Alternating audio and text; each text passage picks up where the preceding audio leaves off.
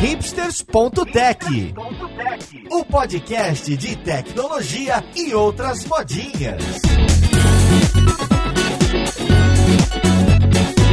Olá, caríssimo ouvinte, seja bem-vindo a mais um episódio do seu podcast favorito. Esse aqui é o hipsters.tech, meu nome é Paulo Silveira e hoje a gente vai falar de integração contínua, deploy contínuo e a gente vai além. A gente vai falar das tais GitHub Actions que estão também aí muito na moda. Então vamos lá, podcast, ver com quem que a gente vai conversar.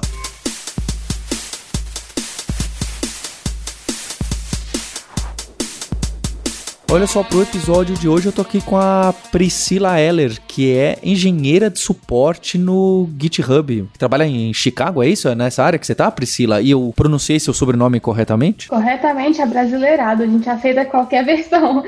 Sim, estou em Chicago. Versão em inglês seria Heller, mas em português, claro que vai ser Heller. Nunca vou te corrigir. Muito obrigada pelo convite, Paulo. Podia ser engenheira do GTube também. E aí, foi boa essa? Não. Aí eu vou ter que passar. Tá bem, tá bem. Eu tentei, eu, eu tentei. É, a gente vai ganhando liberdade com o podcast, a gente fala, vou falar o que eu quiser, o podcast é meu, a gente faz assim. Tô também aqui com o Carlos Nascimento, que é vulgo Chester BR. É da minha geração de desenvolvedores, é um cara muito conhecido. Hoje é desenvolvedor no GitHub. Tudo bem com você, Chester? Tudo bem, eu tô falando aqui do Canadá, de Toronto, mas trabalhei muito tempo com desenvolvimento no Brasil, assim, com, com o pessoal, então às vezes a gente vai falar termos, vai falar o CI em vez de ser de CI. Eu, às vezes eu falo meme, as pessoas dão mais risada em vez de meme, mas acontece, mas estamos juntos aí. E também estamos com Pedro Lacerda, que foi quem fez essa intro, quem me mandou a mensagem falando: Olha, Paulo, eu trabalho aqui no GitHub, seria muito bom conversar com você. Eu que fico honrado. O Pedro é engenheiro de soluções no GitHub e eu acho que tá em Minas Gerais, é isso, Pedro? Isso, hoje eu tô aqui em Minas. Se vocês escutarem um galo cantando no fundo, não é efeito sonoro, é de verdade. E vamos falar aí sobre GitHub, que todo mundo fala que é o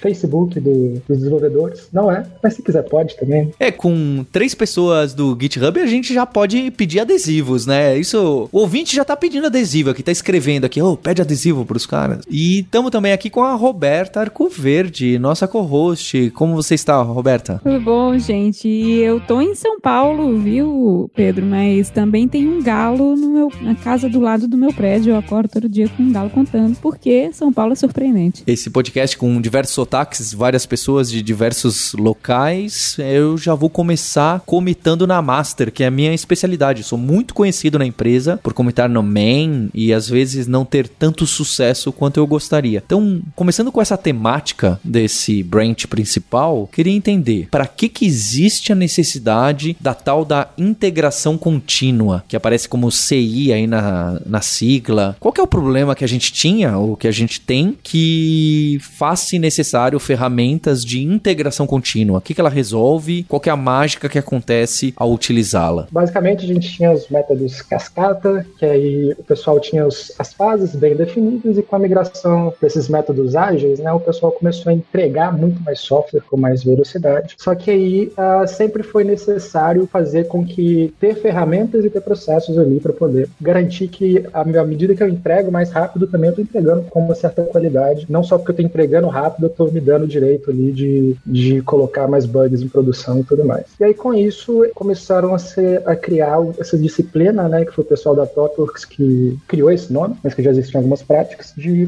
Continuous Integration, integração contínua, que é o desenvolvedor comitar código cada vez mais rápido aí num repositório compartilhado. Quando se compartilha código mais rápido, é importante também que os usuários, os desenvolvedores, tivessem uma garantia que esse código estava entrando com a qualidade mínima. Então, que ele, ele dava build, que ele tinha o mínimo de teste, que ele não dava nenhum conflito né, com o código que os outros desenvolvedores estão fazendo. Então, para isso, foi quando surgiu a parte da integração contínua. E aí, se a gente for migrar aí para entrega contínua, aí você pode falar de deploy contínuo. Não sei qual que é o padrão que se usa no CD aí, quando a gente fala, né? Mas é basicamente garantir que esse código que eu dei build, rodei testes, eu vou entregar ele num ambiente, seja um ambiente que eu estou usando para teste, seja um ambiente de homologação, depois até colocar ele no ambiente de produção, dado, vamos dizer assim, onde eu estou codificando ele ainda. Antes de eu chegar então na integração contínua, para isso valer a pena, eu já preciso ter um sistema que tenha minimamente um processo de build, né, automatizado para compilar, para mover os arquivinhos de lugar e, e colocá-los em outro, e também rodar os testes. E para rodar os testes eu preciso de testes, certo? Então tem outras práticas que a gente chamaria de práticas ágeis, XP,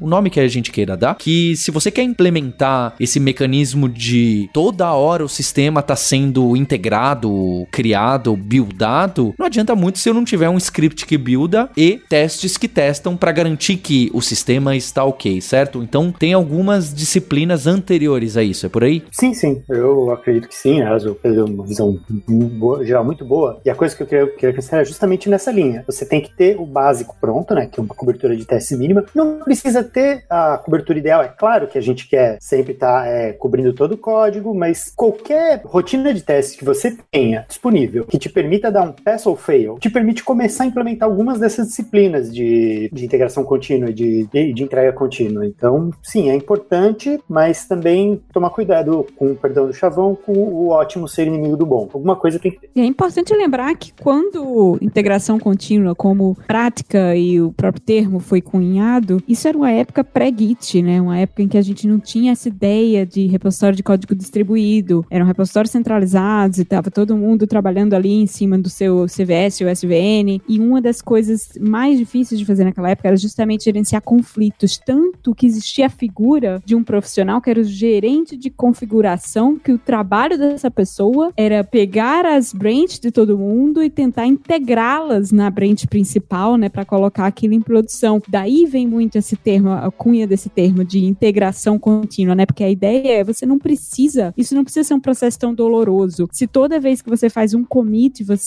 integra aquele commit ao código das outras pessoas, né? Se toda vez que você está colocando código na branch, na, na thread principal, na, na, no trunk principal, você está integrando esse código com os códigos das outras pessoas que elas também estão fazendo, essa dor de fazer a integração de várias branches de longa data, né, de longo termo, de uma vez só, fica diminuída. E é claro que quando você consegue fazer isso de forma automatizada, né, com ferramentas de integração contínua, aí esse ciclo todo fica mais rápido ainda. No caso da entrega contínua, eu lembro que eu, eu, eu li um livro na época, 2008, não, não, sei bem a data, de, do Jazz Humble, que o, o título do livro é Continuous Delivery. É justamente o pessoal da TOTOX, como o Pedro falou, e Continuous Delivery seria um passo além da integração contínua, né? Não, não, não só a gente está falando agora só de integrar código na mesma trunk, né, de, de código no mesmo repositório, mas a gente também está falando de uma vez que esse código está comprovadamente correto, ou seja, ele compila, ele gera os artefatos que tem que gerar, a gente consegue executar testes contra esses artefatos e os testes passam. Então parece que está tudo ok, coloca logo em produção. Não espera ninguém apertar um botão, não espera ninguém, nenhum gerente, nenhum SRE chegar e dar o ok. Não, já tá. Os testes são a sua garantia de que está tudo funcionando. Daí vem esse termo de entrega contínua, que na época a Flickr começou a implementar isso, fez um artigo que ficou muito famoso, porque eles colocavam código em produção dezenas de vezes ao dia, e isso 12, 10 anos atrás era algo único e, e meio que esquisito, né? E todo mundo, nossa, como que eles conseguem? E não quebra o site. Eu lembro, Roberto, acho que esse artigo inclusive cita o número 10 redondo em algum momento. E 10, né? Você ter 10 deploys num dia, era alguma coisa assim que você fala, não, acho que ele tá falando de outra coisa, não era isso? A primeira reação que você tinha de ter 10 deploys e troca de sistema no mesmo dia era, não, acho que eu não entendi direito. Acho que essa pessoa tá falando de outra coisa. Então, para os jovens que estão escutando a gente, essa brincadeira de, ah, vai lá deployar seu microserviço e ninguém ficar sabendo disso, é algo extremamente recente. A primeira pessoa que fez isso e, e documentou tem 10 anos. E até isso virar mainstream, não que seja mainstream, né? Pra ser sincero, é muito recente você comentar, dar um enter, ah, e você tá rodando e se tudo passar, eu vou colocar no ar, não quero nem saber. Isso é algo muito, muito recente. É, e também não era fácil de fazer, né? Os scripts de configuração, de build, etc. Fazer isso antigamente, antes de GitHub Actions, já para puxar sardinha, era muito mais complicado, né? Você hoje conseguir não só construir seus scripts de build, mas versionar seus scripts de build para que você possa reproduzi-los em vários ambientes, etc. Tal. Isso talvez seja uma das grandes revoluções aí da parte de infraestrutura de deployment que ferramentas como GitHub Actions uh, possibilitam, né? Olha, eu acho que eu vou ser a do contra aqui nessa conversa, viu? A mineira de contagem vai ser do contra aqui. Olha, eu trabalho em suporte, então a perspectiva que eu tenho com integração contínua, entrega contínua, é um pouco diferente do usuário único. No, no servidor, por exemplo. Porque como desenvolvedor, é lógico que uma, uma integra contínua é, é muito prática no seu dia a dia e ajuda muito no seu trabalho e na qualidade do seu trabalho. Mas o que a gente vê demais é a parte negativa desse processo, porque quando a, a integra contínua é feita com intervalos muito baixos, por exemplo, você está constantemente checando um servidor ou constantemente checando contra o github.com, isso altera a estrutura, acho que isso impacta a infraestrutura que recebe esses cheques. Por exemplo, quando você tem um servidor que está sempre recebendo esse tipo de verificação, você vê uma, um aumento no uso de CPU, por exemplo, um aumento no, no uso de, dos, dos, recursos mesmo do seu servidor de memória. Eu, eu trabalho muito com a parte de infraestrutura, então é isso que eu vejo. Quando você faz esse tipo de verificação contra o github.com, você às vezes vai ver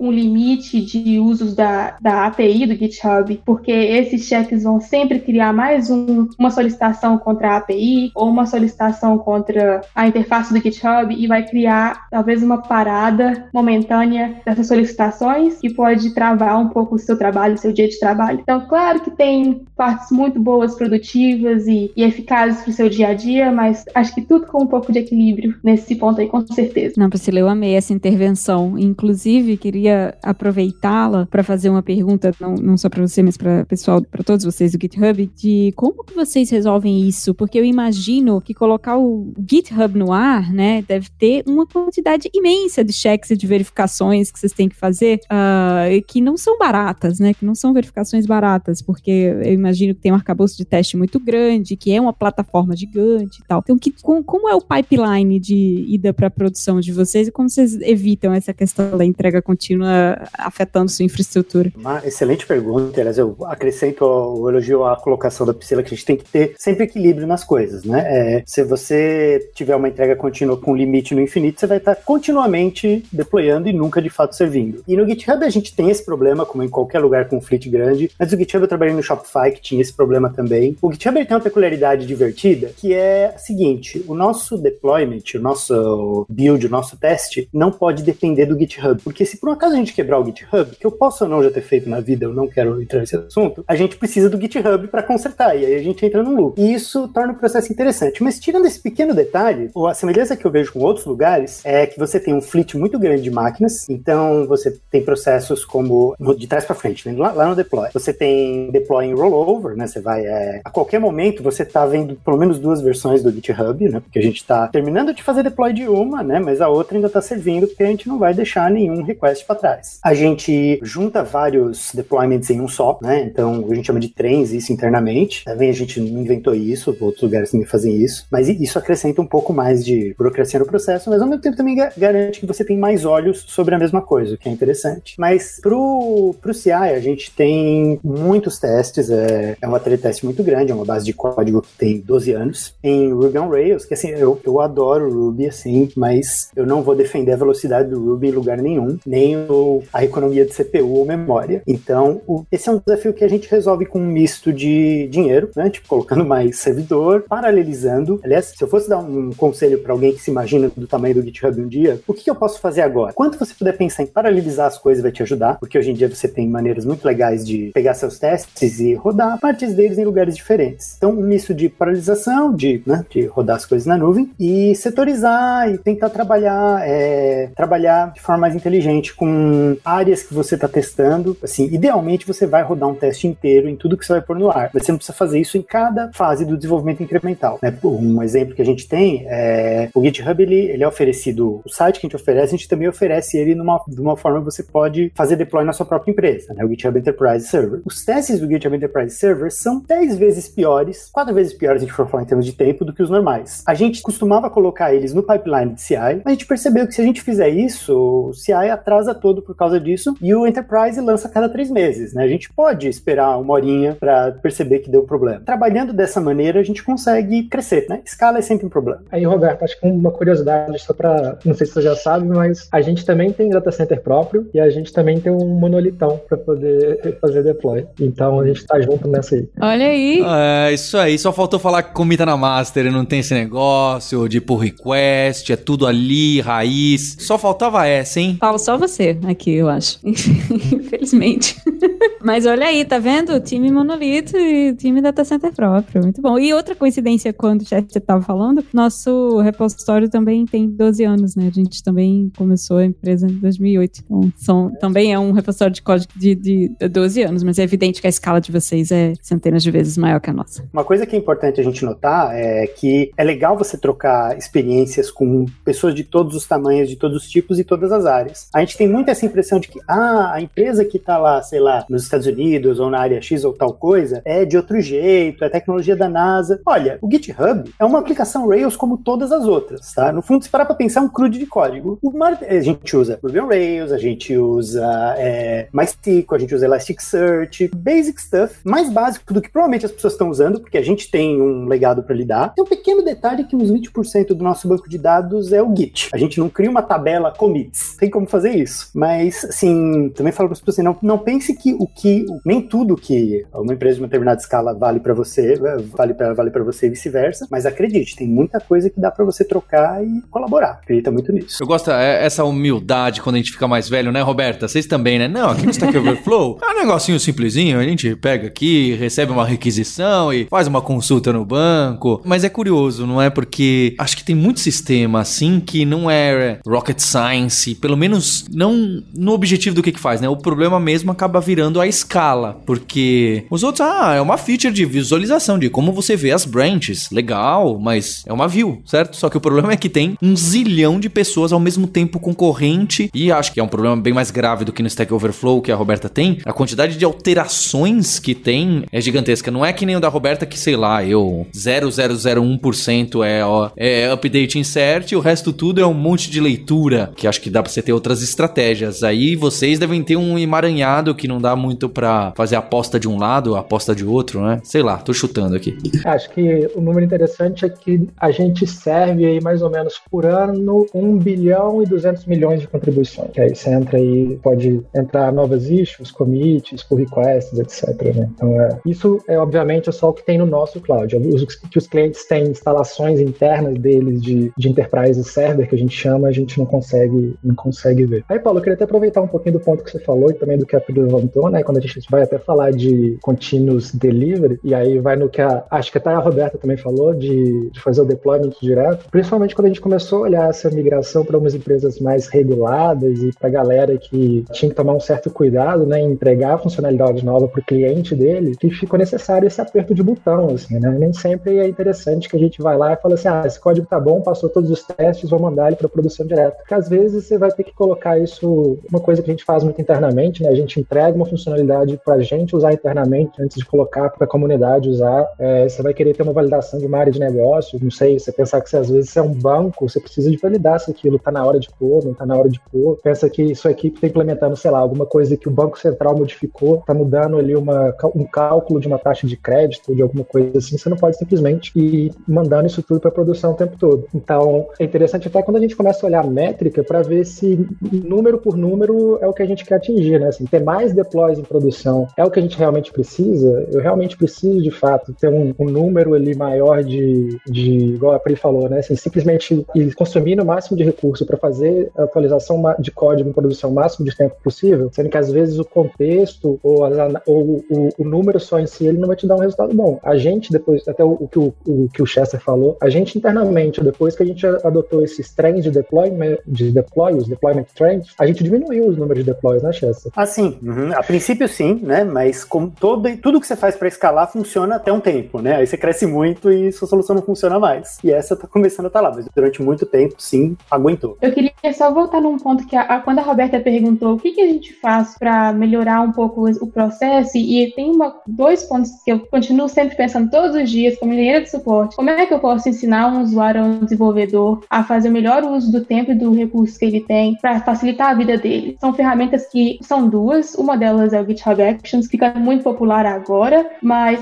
é muito novo. Então você pode usar, a gente vai falar mais sobre isso provavelmente, mas você pode usar o GitHub Actions para fazer verificações para você. Você não tem que continuar enviando mensagens contínuas a cada 5 segundos para o servidor para ver o que mudou ou se mudou alguma coisa. Você pode criar uma, uma actions que te fala quando mudou, e aí você tem mais detalhes ali, continua guardando ou salvando os seus recursos para uma operação mais, mais cara, vamos por assim. Mas tem uma ferramenta que eu acho que a gente usa pouco e a gente deveria falar um pouco mais sobre, que se chama Webhooks. É uma opção é, muito tranquila em relação a recursos, utilização de recursos, que talvez pode parecer um pouco mais complexa de se adotar, mas que faz muito uso da API, dos endpoints do GitHub, por exemplo, e que salva e economiza muito em recurso e em tempo. E o que você cria é, um, é uma comunicação de quando acontecer uma mudança nesse repositório, ou uma, uma mudança relacionada com esse tipo, essa parte do código, me avisa, porque aí eu vou saber que está na hora de enviar para o servidor ou para produção. A gente usa isso no GitHub também, tanto quanto o Action, que é, tá bem popular agora e também é uma opção de ferramenta para uma alternativa para esse tipo de é, integração contínua. É, antes de chegar no Actions, foi muito bom você ter puxado webhooks, porque era isso que eu ia.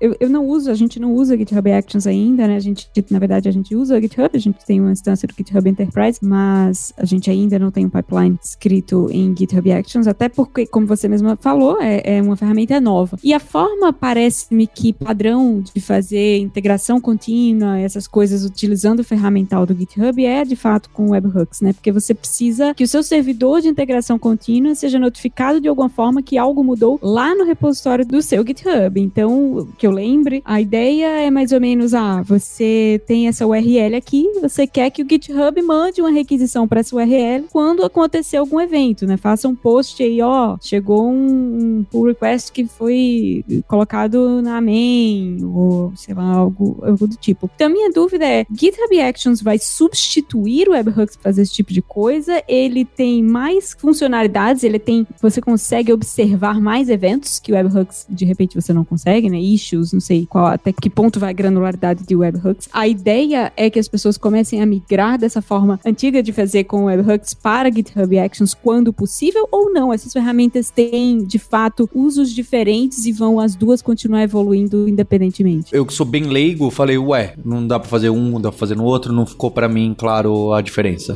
Boa pergunta. Não, acho que os dois eles são complementares, apesar deles servirem para coisas similares e terem muita, vamos dizer assim, ter muita sobreposição, eles vão coexistir sempre. Acho que o primeiro ponto, eu vou até aproveitar, assim, já que falar um pouquinho de por que a gente criou os GitHub Actions, né? Então a gente sempre quis fornecer uma maneira dos nossos clientes, nossos, a comunidade, os usuários do GitHub poderem automatizar algum workflow que eles tivessem. Então antes eles tinham que chegar, escrever código e colocar um GitHub App para poder ficar monitorando isso. A gente criou a primeira versão das Actions aí, acho que foi 2018, se não estou enganado, que elas eram até um pouco diferentes, assim, era simplesmente uma ferramentinha para fazer automação de algum, alguns passos do seu workflow. E aí o pessoal da comunidade falou assim, ah, e a gente falava assim, olha, GitHub Actions é uma ferramenta de automação de workflow de desenvolvimento que você também pode usar para fazer CI CD, para fazer entrega contínua e deploy contínuo. Só que aí começou a vir uma demanda da comunidade falando o contrário, falando assim, olha, na verdade eu quero uma ferramenta de CI CD, mas que também me deixe automatizar outras coisas do meu workflow. Então foi por isso que ela teve essa atualização da estrutura que ela tinha antes, que antes inclusive a, a, nem era YAML que escrevia, né, era usando HCL. E aí a gente teve essa mudança. E o ponto interessante é que, por exemplo, os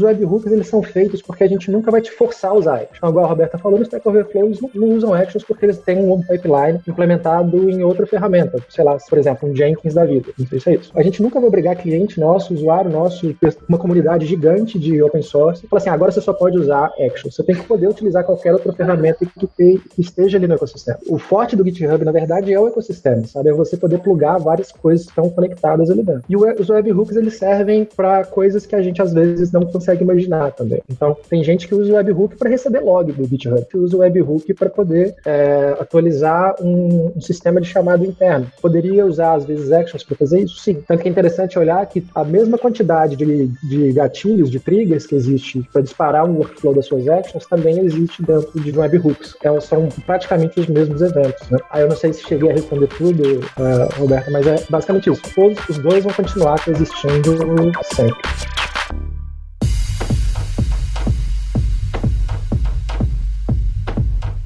E eu queria entender, tem uma dúvida que, todo mundo que começa com integração contínua fica bastante claro, né? Ah, você vai integrar seu sistema, vai buildar e testar. Mas a hora do deploy, todo mundo morre de medo, porque eu vou deployar algo novo onde? Em produção, isso é assustador. E tá bem. Ah, vou deployar automaticamente se passar nisso ou se tiver um botão, acho que vocês colocaram muito bem nisso, não é? Não deve ser uma métrica, ah, quanto mais deploy melhor, né? Tem situações e situações. Tem lugar que o deploy é um a cada semana mesmo, só a integração eu quero que seja rápida para dar feedback para a equipe rapidamente. Acho que esse é mais importante ainda, certo? Fiz lá, fiz alguma besteira ou não? Quero saber logo. Aí se vai deployar, pode ser que tenha uma mudança grande na interface do usuário e que você tem que educar, que você tem que fazer esse deploy passo a passo com cada cliente do seu SaaS, que é um produto B2B, então é mais complicado. Mas eu acho que o que, que me dói até hoje, não é? Eu acho que também é a ThoughtWorks tem aqueles artigos do Martin Fowler nessa época do começo do deploy contínuo, da entrega contínua, é sobre a parte do banco de dados, não é? Porque é legal. Você colocar uma app diferente que consome do mesmo banco de dados, rodar e depois trocar o DNS, é, ah, entendi, saquei, né? Você tinha uma máquina, coloca outra máquina no ar, que consome do mesmo banco de dados e troca quem é que está respondendo o request no www.meusite.com.br. A gente faz isso na Lura, a gente faz isso em todos os sistemas que a gente tem. É, inclusive os nossos WordPress estão lá num tipo de um cloud que ele também faz isso. Até quando troca a versão de WordPress não tem downtime. Legal. Mas é porque, em teoria, é o mesmo banco de dados. E quando eu tenho mudanças significativas, tem mudanças que realmente são ok, né, para frente. Mas quando eu tenho mudanças significativas no banco de dados, eu altero o banco de dados enquanto o antigo tá no ar. Não, mas espera lá, não, você derruba e vai migrando, rodando migrations, e aí liga o novo e desliga o antigo. Eu, eu confesso que eu fico confuso, até em situações triviais. Se eu der um problema trivial aqui para vocês, eu, eu não consigo resolver. Então, como que fica essa entrega contínua quando a gente tem. E eu tô falando só de banco de dados, né? Ah, legal, é não relacional. Então eu ponho um ZIF lá dentro mesmo falo, ah, se tá no formato antigo, eu engulo. Tudo bem. Mas logo mais vai chegar num caso. Tem o Redis, que mudou completamente a estrutura de dados que eu usava. É só a gente dar um passinho a mais que quando começar a cair em infraestrutura, não apenas na aplicação rodando, esse deploy não é tão trivial. E aí, como que ficam esses scripts, essas migrations, sem o downtime, sem o desligar o servidor antigo e sem deixar atenção cliente? Em breve voltaremos. Não, não que seja grave, em algumas situações faz, faz sentido também. É uma excelente pergunta. Aliás, de, quando se discute qualquer metodologia ou tecnologia nova, serverless, integração contínua, a pergunta, mas e o banco de dados, sempre vai se aplicar. Como você diz, estendendo-se a outras coisas. No caso do, do GitHub, né, a gente usa mais SQL ainda, né, que é banco de dados, eu gosto muito. Uma das limitações conhecidas dele em, em relação à escala, outra limitação conhecida em relação à alteração dinâmica de tabelas, né, que não existe, na verdade. Se você der um alter table ali, vai ter gente esperando. Então, no fundo, a gente aplica em escala as técnicas que já vêm sido aplicadas por outros desenvolvedores que usam Active Record. Então, por exemplo, a gente tem operações que são consideradas mais seguras, né? Por exemplo, acrescentar uma coluna numa tabela é relativamente seguro. Ah, você quer renomear uma coluna? A gente desrecomenda muito internamente. É um pouco na que você falou. Cria uma coluna nova, faz código para coluna nova, deploy a primeira alteração do banco e depois a alteração do código. Na verdade, você vai de pelo menos três fases aí. Tem um manualzinho que eu sigo, vou ser bem sincero. Mas é ótimo ter uma pessoa do Stack Overflow aqui. O dia que parar o GitHub, eu Stack Overflow, tô, parou tudo. Mas a gente tem uma documentação interna sobre como fazer cada tipo de migração de forma faseada. Mas, por exemplo, no caso aí de renomear uma coluna, você vai tipicamente acrescentar nova coluna. Sim, ela não vai, ela vai ter que aceitar nulos, a vida é dura. Aí você vai deployar aquilo, deixar aquilo acontecer, deixa esfriar um pouco, né? Aí você vai fazer código que vai trabalhar com a coluna nova. Deploya, deixa acontecer, fria um pouco. É legal. Aí, nesse sentido, você ter ferramentas de monitoração é legal para você saber ponto de código que lidava a coluna antiga tá sendo atingido ainda? Não mais? Vamos dropar a coluna antiga. Poxa, mas isso é bem mais complicado do que quando eu tinha um site com 10 usuários que eu simplesmente alterava a coluna e, como você disse, daqui a pouquinho a gente volta. Mas são os percalços de você fazer um site grande. Eu acho que Steve Egg uma vez falou, quando você chega nessas escalas grandes, você não faz coisas mais complexas. Na verdade, você faz coisas até mais simples, só que com um procedimento mais complexo, porque você tem uns a mais como esse. A integração contínua, no caso aí, do deployment contínuo, eles ajudam no sentido de te amparar nesses passos para você não cometer nenhum deslize que vai tirar o seu site do ar. Então, para entender, né, o deploy contínuo não faz mágica, correto? Ele não vai te salvar de uma alteração grave no banco de dados. Inclusive, você tem que pensar antes para falar, deixa eu colocar essa tabela mais, essa coluna mais, redundante às vezes, não é? Que duplicado, porque aí depois que o meu código novo já estiver rodando em cima dela, aí eu deleto, ou às vezes nem deleto, e fico, né? É curioso porque quando eu, 20 anos atrás na faculdade, tinha aquela onda de normalização de banco de dados. Acho que se os professores daquela época vissem o que aconteceu na indústria de software, eles teriam um treco no meio da aula, não é? Que antes era tudo, não, não, porque antes o espaço era importante, é curioso, não é? Antes o espaço era fundamental, as formas normais. Não que não tenha seu valor hoje para vários casos, mas hoje em dia a gente tá muito. Deixa dado redundante, mesmo que caia alguma inconsistência, porque isso aqui precisa ficar de pé. Então você vai em várias fases no deploy contínuo pra ir garantindo um a um. Então não tem a mágica, olha, troca aqui, faz os migrations e alter, porque se você for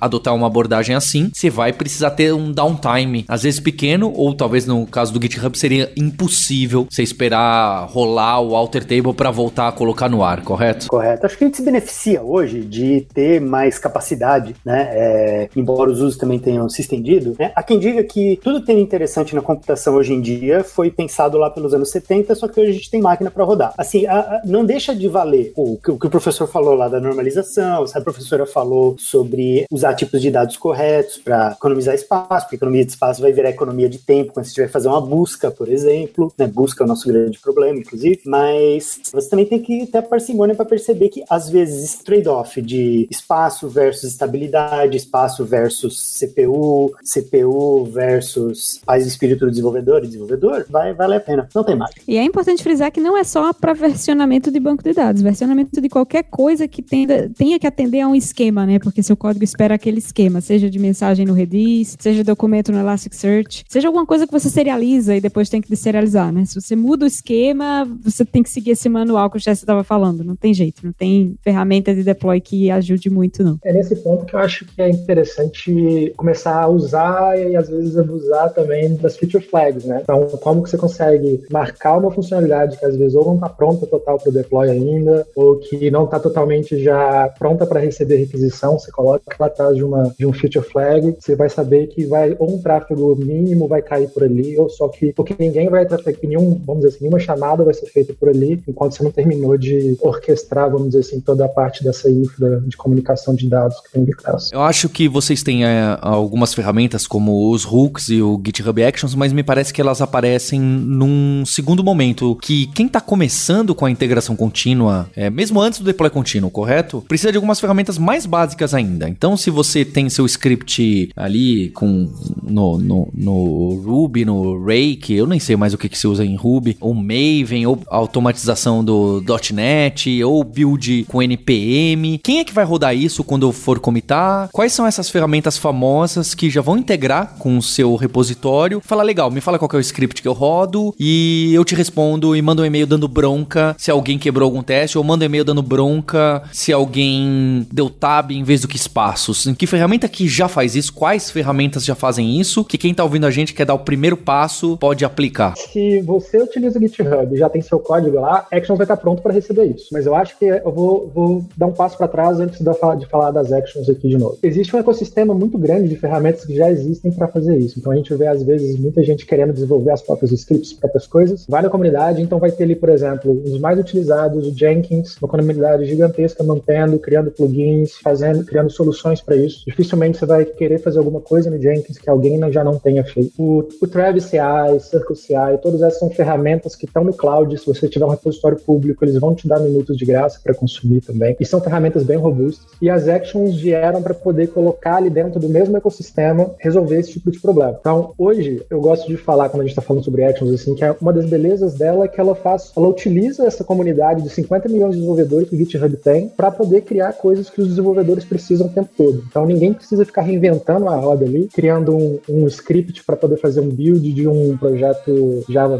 Maven ou de um pacote Node ou de fazer publicar uma imagem usando Docker. Isso tudo está pronto. Tem um marketplace lá gigante com mais de quase 5 mil uh, actions prontas que você só precisa de apontar e usar ela dentro do seu workflow. E é interessante quando a gente começa a olhar isso, assim, que as, as pessoas não têm que saber script, vamos dizer assim, escrever um script de build deploy. Ela vai simplesmente chamar uma action, essa action vai ter ali tudo pronto, ela só vai passar parâmetros, sabe? Então, existe um, um repositório que é github.com actions e ele dentro tem uma série de actions que, se você quiser procurar por lá, ou na própria, na hora que você está criando uma nova action dentro do seu repositório, lá a gente vai ter já um marketplace buscável dentro ali da própria interface. Me fala as mais, as top utilizadas, assim, mesmo que sejam super triviais. Aliás, especialmente se elas são super triviais. A mais utilizada é checkout. É praticamente uma. Eu estou recolocando, ao invés de ter que sempre digitar git commit, git push, usa esse checkout action e aí que você não tem mais que fazer essa parte manual do seu trabalho todos os dias. Essa é a mais usada, a gente usa inclusive dentro do GitHub, mas tem outras que o que o, Pedro acabou de mencionar sobre github.com/actions, vou ter que fazer um outro gancho, eu sou a garota dos ganchos, né? Mas um gancho com a pergunta que a Roberta fez antes, a diferença entre webhooks e actions. Eu acho que essa é a maior diferença. Webhooks não é necessariamente construído pela comunidade. Actions é. É, é. O actions é construído pela comunidade. Perdão aí o porto inglês, mas ainda moro nos Estados Unidos. a diferença é que com a actions você, é praticamente um, um código aberto no sentido de que você pode criar o seu próprio workflow e colocar isso aberto para outros desenvolvedores que podem ter o mesmo uso ou usar o seu e construir mais por cima. Eu tô tentando ver aqui do checkout o que que ele faz. Eu não entendi exatamente o, o que que ele vai me dar de, de vantagem. Ele clona o repositório para você. Toda vez que tiver uma, no, uma coisa nova, uma, um update naquele repositório, você usa esse action e ele vai clonar aquela nova versão do repositório para você de cara, sem ter que você ir lá e clonar o repositório tudo de novo. Nossa, eu não vou mais ficar dando conflict quando eu ficar um mês sem baixar o repositório e for mudar de alegre, ele já vai estar tá atualizado. É mais ou menos isso? Essa é a intenção. Você pode é, customizar para qualquer ação que você queira, no caso do seu repositório. Você quer, ah, criei uma issue nova. Quando uma nova issue acontecer, o Actions vai rodar e vai fazer qualquer outra ação baseada naquela primeira ação ali. Acho que colocar em outros termos seria a mesma ideia de que a gente está discutindo hoje mais cedo, que a ideia de if this then that. Isso é o que o GitHub Actions é. O que acontece dentro do GitHub como plataforma, você praticamente pode usar a maioria das ações que acontecem dentro do GitHub para criar uma Actions e falar se acontecer um push, se acontecer a criação de uma wiki ou a criação de um pull request. Então, eu vou querer que você faça isso para mim. Esse é, é, o básico do que o Actions pode fazer e o poder que ele tem com a criatividade de cada desenvolvedor. E se eu entendi Aí... direito, um Action ele é um passo no seu workflow, né? Ele é uma unidade ali de execução. Então, você compõe várias actions para fazer um pipeline inteiro, um workflow inteiro. E aí no marketplace a gente encontra tanto exemplos de actions pré-definidas, que pelo que eu vi, podem ser tão complexas quanto uma imagem Docker, como coisas realmente bem complexas, né? Com,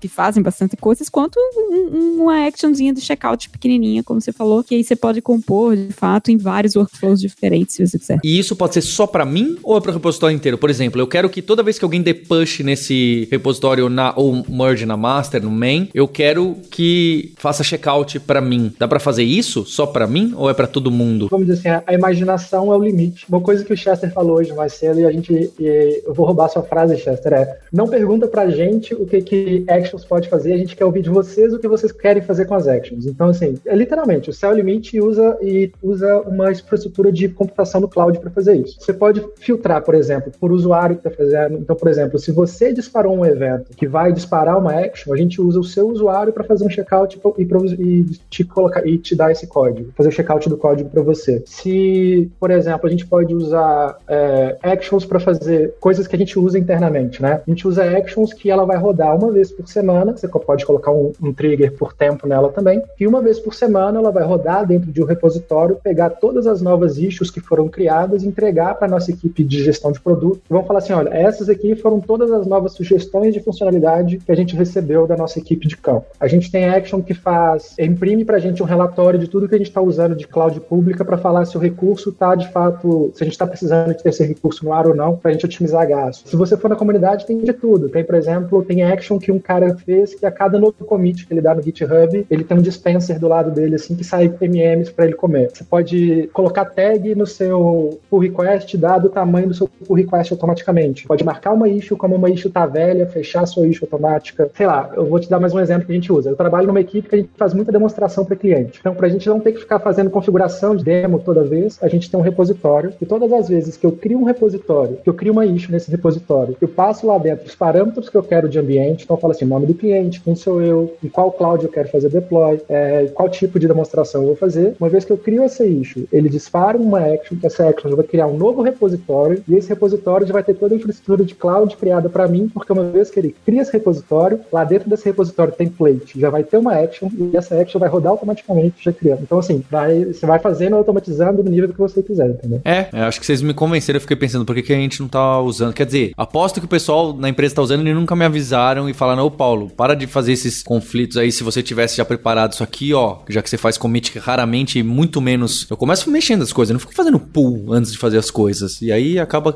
esse caos. Sabe um exemplo que vocês deram no podcast da Microsoft sobre Azure, de como que você pode pegar um Markdown, gerar um PDF, publicar numa conta de, da Azure de vocês para disponibilizar para os seus clientes? Action, você fazer isso tranquilo dentro do próprio GitHub, já usando o Markdown que deve estar lá dentro também, e já publicando, já notificando seus clientes, aí vai tudo ali dentro. Inclusive, se você integrar com Azure Functions ou AWS Lambda, por exemplo, já tem actions prontas para você colocar e encapsular tudo ali dentro. Ou seja, o que vocês estão meio que substituindo mesmo é o Azure Pipelines, né? Isso aí, a mãe Microsoft talvez desista deles com, com o advento de actions aí. Na verdade, isso é público, né? O GitHub Actions foi construído em cima do Azure Pipelines. Então, a gente usa a infraestrutura do Azure Pipelines para poder construir as actions. Agora entendo por que, que é YAML.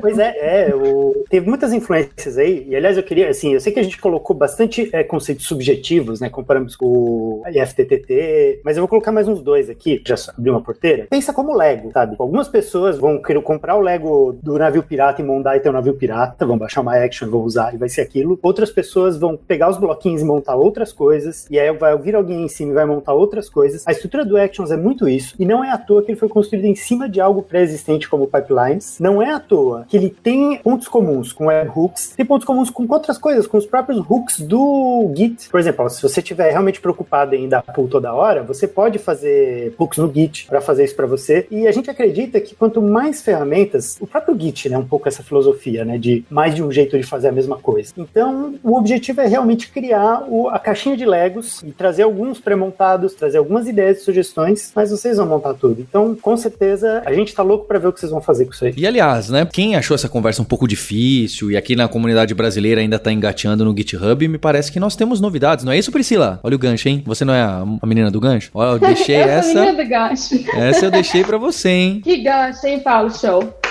Aplausos, gostei. Pois é, Paulo, tu tá certo. A gente tem um evento, o GitHub tá crescendo a presença no Brasil, a gente tá com planos de ter eventos mensais, onde a gente tá abrindo para a comunidade, são eventos mensais, são eventos gratuitos, com respeito ao coronavírus e a tudo que tá acontecendo mundialmente. Por enquanto serão eventos virtuais, tem quem sabe com planos de ter um dia eventos presenciais, mas o nosso primeiro evento, a gente tá muito animado de anunciar que vai acontecer dia 25 de agosto e para você se registrar, se você quiser saber mais, o nosso site para mais informação é, é github.co, não é .com, github.co barra presente. E a gente tem mais informações lá, vamos ter é, presença de pessoal da comunidade, o próprio Paulo vai estar lá para conversar com a gente. Olha só, olha só. Você vê como é introdutório esse evento, né, Priscila? Porque para eu palestrar em evento de GitHub, Git, é realmente para quem tá começando, não tem jeito, viu? Aí, tá vendo, Paulo? É isso mesmo. E a gente tá com muita é, animação mesmo de poder conversar com desenvolvedores que estão começando agora, se você já está desenvolvendo há 30 anos, igual o Pedro e o Chester aqui, se você está começando agora, se você não é desenvolvedor, mas tem curiosidade sobre GitHub e quer fazer perguntas para a gente, esse evento é para isso, é para a gente conhecer nossa comunidade, abrir as portas e ajudar a usar o GitHub ou responder qualquer pergunta o máximo possível. Então vem conversar com a gente. Fica o link aí, tá na descrição, github.co barra presente, vai estar tá o link para você. Vale também falar que a gente tem um podcast sobre o guia do iniciante de Git, GitHub, que é um podcast que ficou muito legal, que é quase que uma aula para quem tá no ônibus ou estava antes da, antes da pandemia. A gente vai deixar o link também. E eu queria dar parabéns, eu fiquei muito contente com o convite de vocês e vocês também terem aceito vir aqui no podcast. Eu queria dar, dar parabéns. Acho que é uma empresa que não só eu, é óbvio, muita gente é fã de tudo que aconteceu e é muito legal ter vocês aqui. Muito obrigado. A gente que agradece, depois a gente manda convite, ó, convite não, sticker para vocês. E e aproveitando, para quem quiser uh, dar uma olhada mais sobre Actions, a gente tem uma página para que a gente usa o GitHub para te ensinar sobre Actions. Então você vai usar GitHub para aprender sobre GitHub, lab.github.com. Lá tem uma série de cursos todos gratuitos para você utilizar dentro do seu próprio repositório, beleza? Legal. E para os nossos alunos vale lembrar que o, o, curso que a gente tem de Git GitHub é um dos mais feitos da Lura porque a gente coloca como pré-requisito de quase tudo, sabia? Então as pessoas realmente vão. Esse HTTP é curioso, né? Às vezes alguém tira, sempre vem alguém de dados e e fala: olha, Paulo, esse curso aqui tem muita gente fazendo. É claro, é pré-requisito para quase todos os outros. O de Git e de HTTP, sabe? Básico. Ô, Paulo, eu vou te falar que eu, depois que eu já tinha entrado no GitHub, eu fiz o seu curso de Git GitHub da Lura. Ah, mas isso sim é propaganda, gente. Pra que jabá? Não vou nem falar. O cara do GitHub fez o curso de Git da Lura, gente. Pra que que eu vou? Deixa eu vou fechar o podcast aqui, hein, Roberta? Você acha, ó? Eu? Às vezes eu, eu acho que você e o Linhares me ajudam, mas olha só, o Pedro vai roubar, roubar lugar aqui, hein? Ah, De fato, realmente, que jabá cruzado, hein? Foi excelente. Mas um, um ponto que eu queria chamar a atenção é que a gente tá aqui com pessoas que trabalham no GitHub e no Stack Overflow e que humildemente colocam um sistema como, ah, o sistema é simples e as tecnologias são muito conhecidas, não é? O caso do Ruby, Rails e o caso do C Sharp,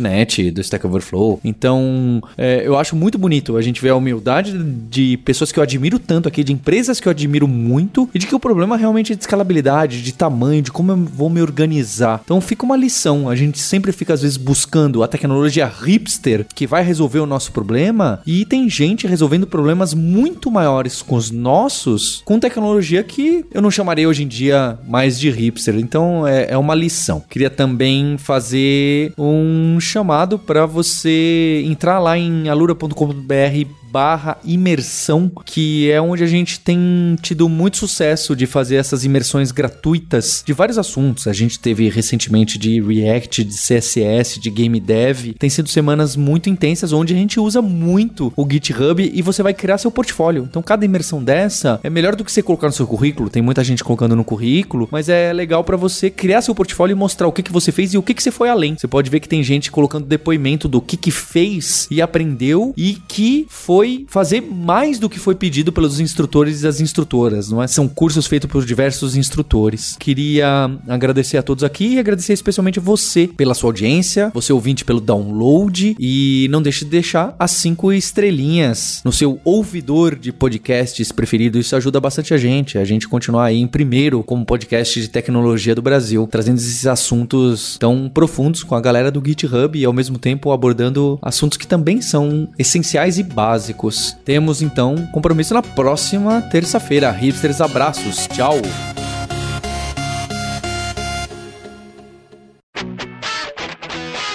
Você ouviu o hipsters.tech, produção e oferecimento alura.com.br, cursos online de tecnologia e Kaelon, ensino e inovação. Edição Radiofobia, podcast e multimídia.